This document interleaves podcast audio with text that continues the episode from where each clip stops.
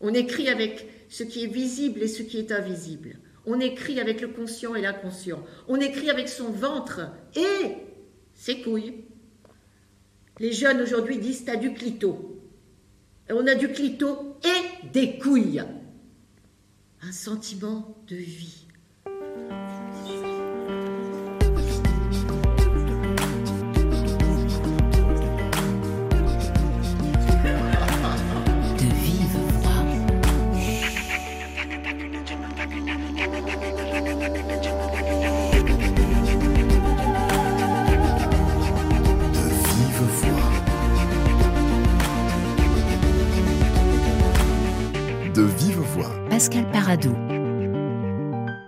Un sentiment de vie est le titre de la pièce de Claudine Galéa que l'on peut voir actuellement à Paris. Pas la dernière, pas la première non plus, mais une pièce qui permet de découvrir une autrice importante, de plus en plus jouée et que l'on verra bientôt à la Comédie Française. Claudine Galéa, bonjour. Bonjour. Un sentiment de vie, c'est le titre, mais la pièce aurait pu en avoir un autre, puisque vous le racontez, c'est l'histoire d'une femme qui écrit et qui s'interroge sur ce qu'elle écrit et sur quel titre elle va donner à cette pièce, d'autant que le texte entremêle des histoires avec des petits H et des grands H. Donc pourquoi vous avez choisi un sentiment de vie? Alors effectivement, de toute façon, je sais rarement euh, le titre du texte que je suis en train d'écrire, sauf quand on me le demande un an à l'avance, comme pour la comédie française. Mais euh, tout d'un coup, je suis partie du texte d'un autre écrivain qui s'appelle Falk Richter, qui est allemand, et d'une de ses pièces. Et à un moment donné, dans sa pièce, il est question d'un sentiment de vie. Et je me suis vraiment arrêtée au moment où je lisais ça en me disant mais c'est ça que je raconte dans ce texte, un sentiment de vie. Donc ça sera le titre. Donc merci Falk Richter. Mais c'est quoi le sentiment de vie? Parce que c'est ambitieux de vouloir écrire sur cet instant-là, sur ce ressenti-là. Oui, bon, faut être ambitieuse quand on écrit. Euh, c'est pas que je cherche à l'être, c'est que c'est comme ça. Euh, oui, qu'est-ce que c'est que le sentiment de vie? Je ne saurais répondre tout à fait à cette question. Euh, c'est sans doute une intensité de sensations physiques et d'émotions et de sentiments qui font que malgré on va dire, les avatars de l'histoire, malgré la maladie, malgré plein de choses qui adviennent au cours du texte, une forme de vitalité l'emporte. Et cette vitalité, c'est l'émotion d'une fille pour son père. Puisque le, texte traite en partie de cela. C'est-à-dire que vous, vous le dites mm. d'entrée de jeu, j'ai voulu écrire sur mon père. Voilà, autour de mon père, avec mon père. Parce que c'est toute l'histoire de passer du sur, qui serait une position surplombante, au avec, qui est une position qui fait corps avec ce qu'on raconte. Entre autres, pas seulement, pas seulement, euh, c'est aussi euh, euh, l'acte de la création qui donne cette vitalité. Mais bien sûr, oui, je suis partie de mon père et d'une relation, on va dire, d'amour. Et ce n'est jamais très simple, l'amour. Et d'une relation qui mène à la mort, puisque vous racontez la mort de, votre père, et c'est finalement l'affaire de chacun, l'affaire de tous. Oui, absolument. Et puis, ce sont des sentiments mêlés qui arrivent quand quelqu'un de cher est en train de mourir. Et je pense aussi que dans le cas précis de ce texte, la figure du père se transforme avec euh, la mort qui approche. Et cette transformation, qui lui donne une forme d'humanité, de vulnérabilité très grande, m'a beaucoup touchée. J'avais jamais écrit là-dessus. Vous avez quand même toujours écrit à partir de vous, à partir de, votre histoire, même si vous n'aimez pas, euh, je sais, le terme d'autofiction. Mais c'est quand même souvent le jeu qui, domine dans votre écriture, Claudine Galéa. Alors en fait, vous savez, je pars de l'expérience vécue. Alors qu'elle soit vécue par moi ou par d'autres, j'ai publié des livres qui ne partent absolument pas de moi, où la parole et le vécu des autres viennent, on va dire, boxer, rencontrer quelque chose en moi qui fait que euh, l'universel arrive. Donc euh, oui, là, je pars de, mon père, effectivement. Euh, je n'avais jamais parlé de mon père, si ce n'est dans un roman précédent. Donc tout s'entremêle, si vous voulez, le théâtre, le roman. Bon, mais c'est pas pour partir de moi et, et ce n'est pas pour demeurer sur moi. Ça m'intéresse pas beaucoup. mais c'est ce que ça déploie et déplie comme euh, émotion qui touche à chacun et donc qui touche tout le monde, je dirais. Voilà. Simplement, le vécu permet d'aller, de s'interroger très loin. Moi, avec mon vécu, je peux faire ce que je veux. Je suis libre. Je peux aller très très loin. C'est ça qui m'intéresse. De vous, on dit, et vous dites d'ailleurs, je crois, je suis une déblayeuse de langue. Ah, déblayeuse, je ne pense pas l'avoir déjà dit. mais on l'a peut-être dit, oui, mais moi, je ne pense pas. Mais d'accord, ok. Moi, je la, dis... la revue du Théâtre National de Strasbourg. Ah oui, voilà, mais c'est pas moi qui le dis. Ça doit être euh, ou Frédéric Véossier ou le rédacteur en chef ou quelqu'un qui a écrit sur mon travail. Je me souviens plus. Moi, je dis que je fore, c'est-à-dire que ce qui m'intéresse, c'est pas l'horizontal, c'est la verticale, c'est d'aller creuser. Le langage, les mots. Oui, oui, oui, parce qu'on ne peut pas écrire sans travailler la langue. Et je dirais que la forme, elle est essentielle. Tant que j'ai pas la forme, j'ai pas mon histoire. Je l'ai pas. Donc, euh, je peux pas séparer les deux. Et puis, pour moi, euh, l'attention, euh, la, l'attention qu'on porte à la langue, à la grammaire, à la poétique de la langue, donne une tension précisément qui est d'une grande rigueur. Il n'y a pas de possibilité d'histoire sans langue pour moi et sans poétique. Ça veut dire que vous écrivez beaucoup, que vous triez, que vous rayez, que vous macérez, malaxez beaucoup? Oui, oui. Je, j'enlève toujours beaucoup. Et alors maintenant, euh, le travail se fait à peu près en même temps. Pendant longtemps, il y avait d'abord des versions, puis ensuite, je voilà, je revenais, je revenais, je revenais. Maintenant, j'arrive à peu près à travailler en même temps ce qui se raconte et comment ça se raconte. Mais oui, oui, je pense que ce qui m'intéresse, c'est de préciser sans arrêt ce que j'ai à dire, parce que c'est dans la précision que quelque chose advient et que on n'est pas, on reste pas dans les clichés, dans la surface, quoi. La langue, c'est un outil extraordinaire, c'est merveilleux d'avoir ça à sa portée. Voilà, à force de travail et d'années, bon, ben voilà, j'ai un outil qui est un peu affûté maintenant, donc je peux l'affûter encore plus, c'est tout. Claudine Galéa, on poursuit votre portrait. Je, ris parce que, en effet, votre langue est particulièrement affûtée. Alors, on poursuit votre portrait. On, va creuser vos, obsessions d'autrice. Euh, mais pour quelques minutes, place à, à La femme papillon, titre du prochain album de Lescope.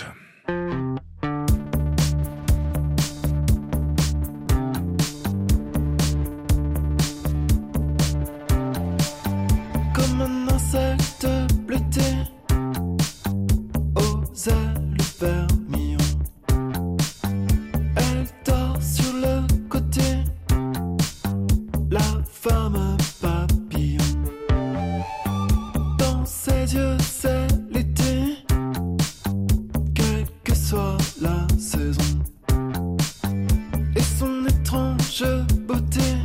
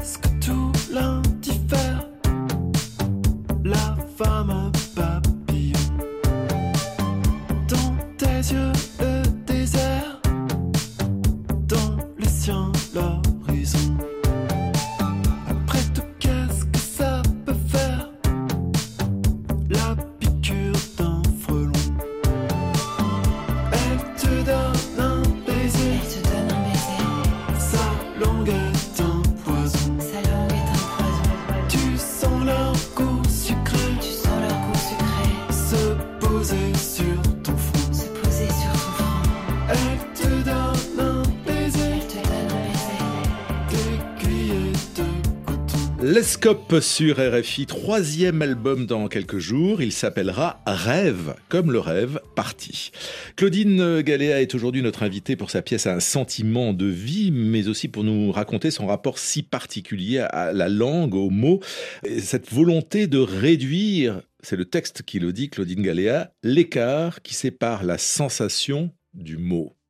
C'est le projet d'écriture d'avoir le mot le plus vibrant pour dire la sensation. Oui, ça c'est quelque chose que je cherche depuis longtemps. Donc euh, oui, oui, oui, je n'ai rien d'autre à dire que oui.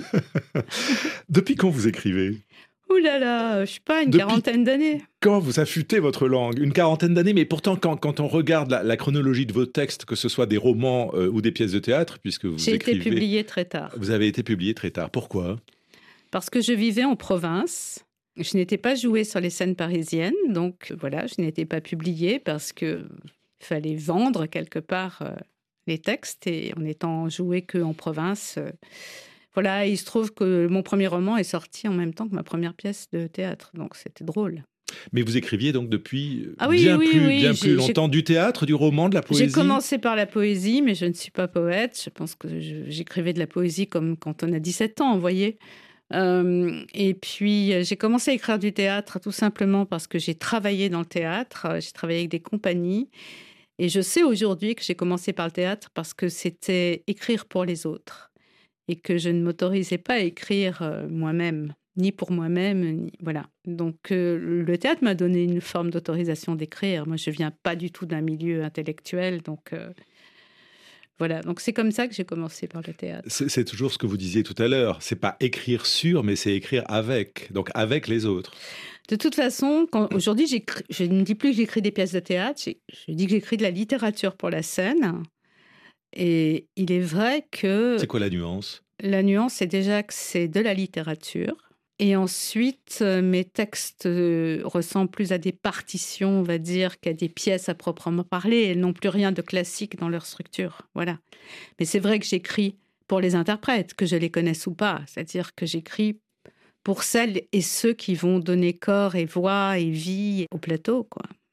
Alors, ce qui est euh, étonnant, si on ne vous connaît pas, en voyant ce texte, cette pièce, Un sentiment de vie, c'est que sont mêlés l'intime et le politique. Mmh. Et, quand on regarde dans, les grands textes qui vous ont fait connaître, il y a Au bord, cette pièce de théâtre qui vous a valu le Grand Prix de littérature dramatique en, 2011 et qui part de la célèbre photographie de la soldate américaine qui tient en laisse euh, un, prisonnier à Abu Ghraib. Et c'est toute la difficulté de dire l'horreur, et il y a là aussi la politique et l'intime. E, e, est-ce que c'est un des fils rouges de votre travail d'autrice? Oui, alors j'ai une veine plus onirique, comme euh, par exemple Je reviens de loin. Euh, mais oui, ça, je pense que parce que je suis comme tout le monde, hein, je suis poreuse au monde extérieur. On est poreux quand on écrit. Et du coup, euh, il y a forcément des événements qui me traversent et que je ne veux pas laisser passer. Et souvent, quand un événement, vous n'avez pas envie de le laisser passer, c'est pas par rapport simplement à une idée ou un engagement. Si je dois m'engager, je vais m'engager dans la vie comme citoyenne. Comme écrivaine, je me situe ailleurs. Et donc, euh, si une image m'arrête, c'était le cas de Aubord, c'est parce qu'elle vient faire écho en moi à une émotion sans doute plus secrète, plus enfouie, mais qui fait qu'il y a un dialogue entre l'image qui m'arrête et une image intérieure. Et tout le travail va être de développer l'image finale. Dans Au bord, c'était quoi l'image intérieure? L'image intérieure, c'était la brutalité d'une histoire d'amour qui m'avait laissé exsangue, donc la manipulation et euh, la question du mal, qui est une question qui de toute façon m'obsède. Vous dites que vous êtes poreuse au monde extérieur, vous êtes aussi poreuse, et tous vos textes le disent, en tout cas un sentiment de vie le, raconte, au, texte des autres auteurs. Puisque vous citez beaucoup d'autrices euh, ou d'auteurs, vous faites des, références, et vous le disiez euh, tout à l'heure, un sentiment de vie, c'est comme une sorte de dialogue avec un autre auteur qui est cet allemand euh, Volk Richner, qu'il faut peut-être un tout petit peu plus présenter comment vous vous retrouvez à dialoguer par texte interposé avec lui? Parce qu'à l'époque, je suis associée au Théâtre national de Strasbourg euh, sous la direction de Stanislas Nordet et que pour une revue, un numéro de la revue Parage consacré à Falk Richter, qui se trouve être également associé, on me demande d'écrire autour de Falk. Et sur le coup, je vois pas du tout ce que je vais écrire, sauf que me revient en tête ce texte qui s'appelle euh, My Secret Garden que Falk Richter a écrit, que j'avais adoré quand je l'avais lu des années auparavant, et où à l'époque je m'étais dit un jour, il faudrait que j'écrive sur mon père.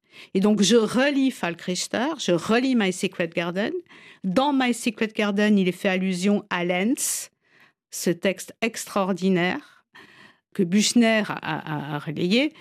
Euh, nous a fait parvenir. Enfin, bon, et c'est un texte, enfin, Lenz, qui m'habite depuis très longtemps. Et c'est ainsi que petit à petit se sont mêlés une histoire, on va dire, intime, euh, la littérature, euh, la vie, quoi. Voilà. Et j'ai commencé à écrire pour la revue Parage.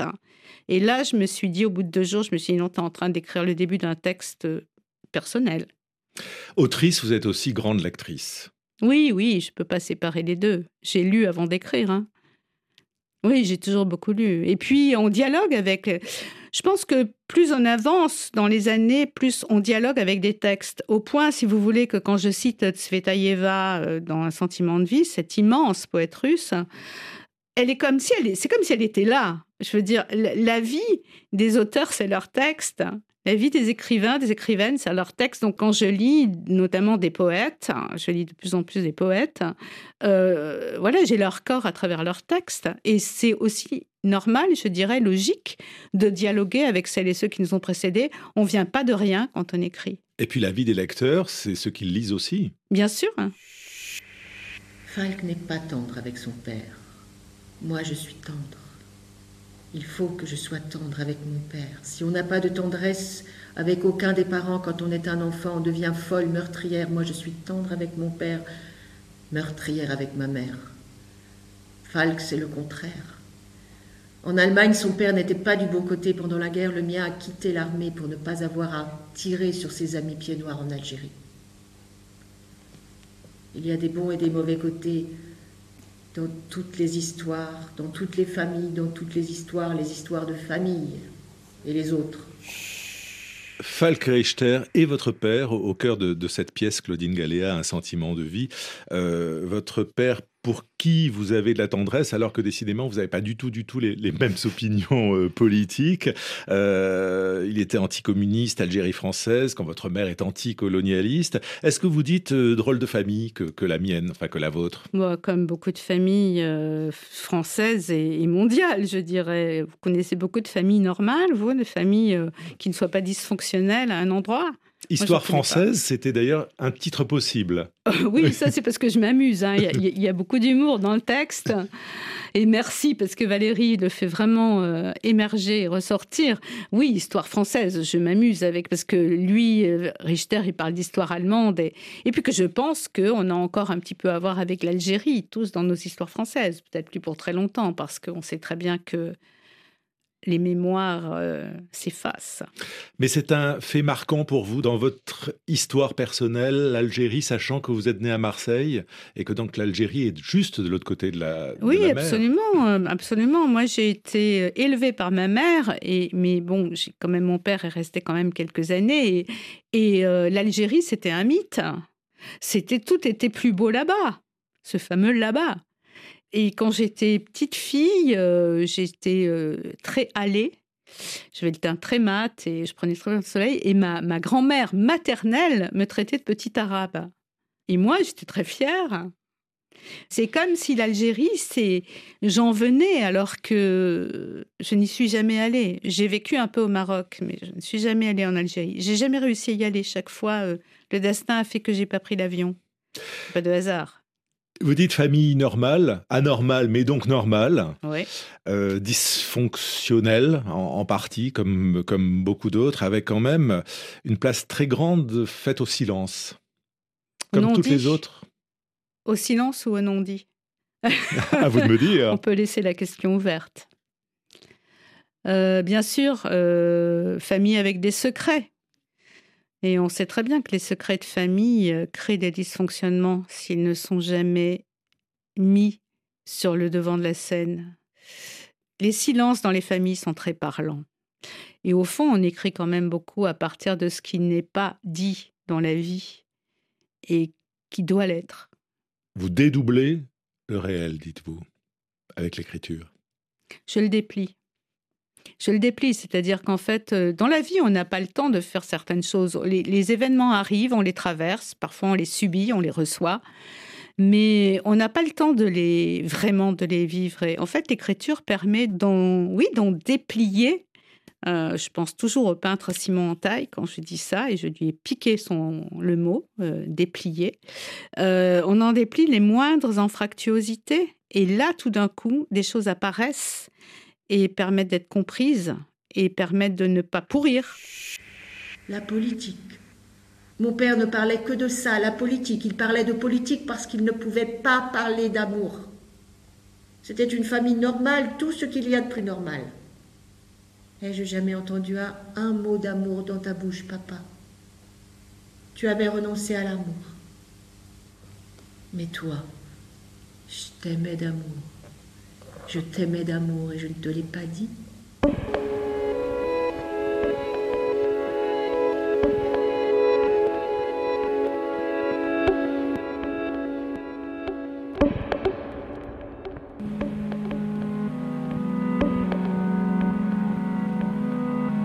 un texte politique et un texte de sentiment. Parce que dire je t'aime, ça n'est quand même pas rien, surtout pour euh, votre génération, nos générations. Mm. Il n'y a pas de texte sans sentiment, dites-vous. Mm-hmm. On ne parle pas de sentimentalisme. Hein. Absolument. On parle que de, que de sentiment. Oui. C'est quoi le sentiment? C'est le silence, c'est les larmes, c'est, c'est les mots tu dis enfin?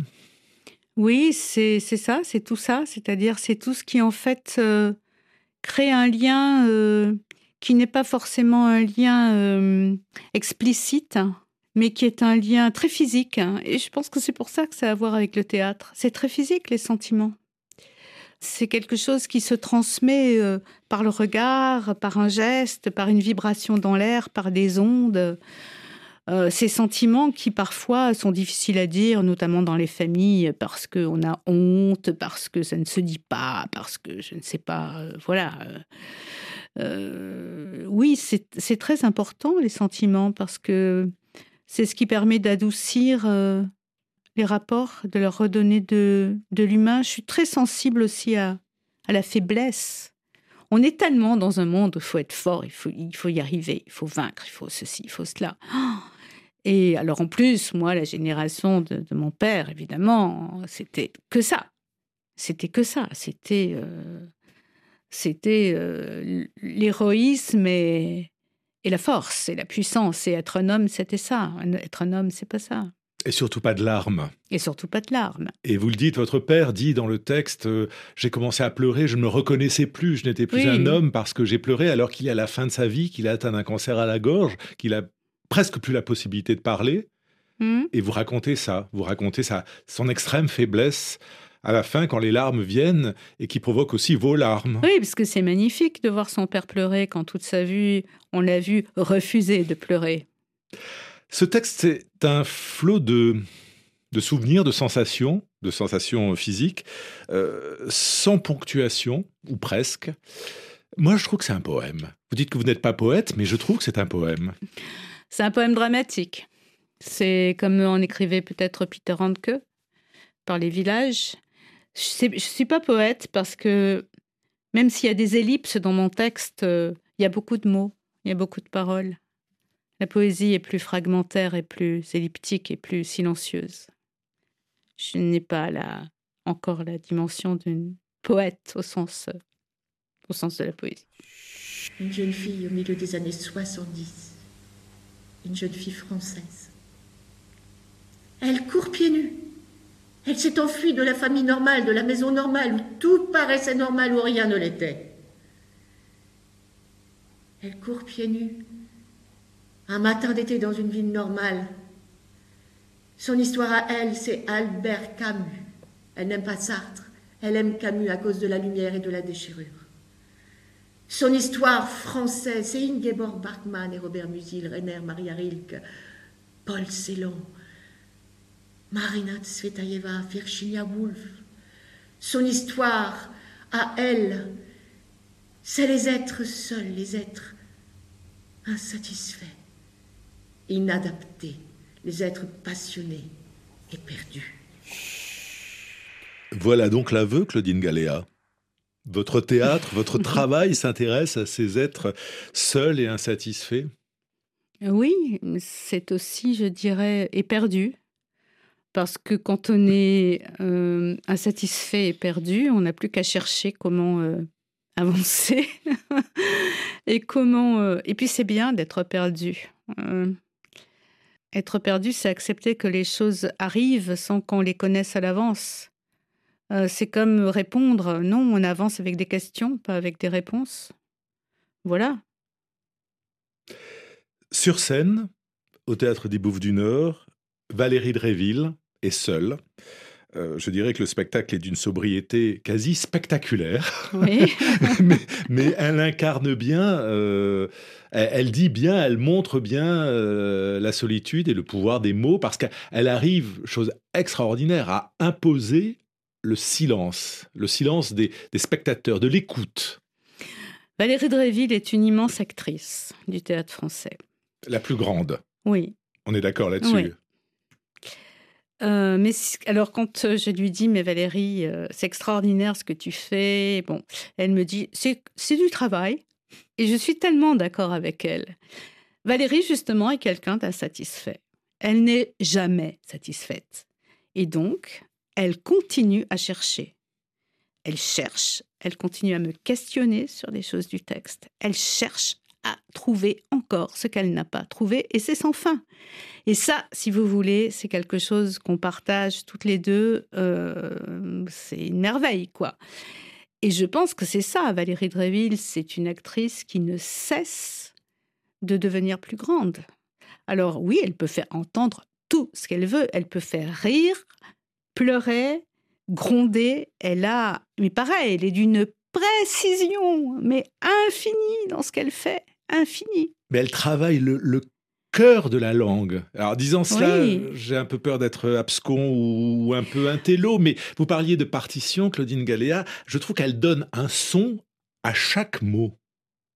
Alors, elle donne, un, elle donne un son à chaque mot, mais en même temps, on ne perd jamais de vue la phrase, ni le paragraphe, ni le sens, ni l'émotion. Ni le sens, ni l'émotion. C'est-à-dire que on n'est pas dans la musique de la langue.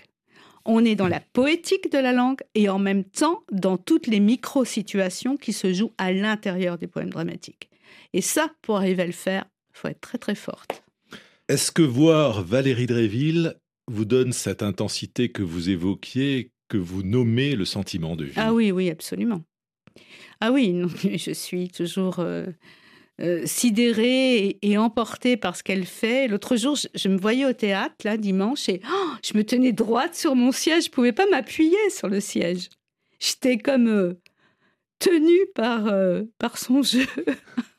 et qui ne sont plus vos mots à ce moment-là aussi oui, c'est elle qui m'emmène et, et, en plus elle nous emmène sans savoir ce qu'on va découvrir en permanence. Elle nous maintient dans quelque chose qui est toujours à, à venir c'est formidable. Le théâtre est formidable parfois. Ouais. Merci beaucoup Claudine Galéa. Un sentiment de vie euh, se joue dans une mise en scène d'Émilie Chariot avec Valérie Dréville au Théâtre des Bouffes du Nord jusqu'au 27 janvier. Euh, et le texte est publié aux éditions Espace 34. De vive voix Pascal Paradou, programmation Cécile Lavolo, Laura Pinto à la réalisation et je vous souhaite à toutes et à tous un très bon week-end.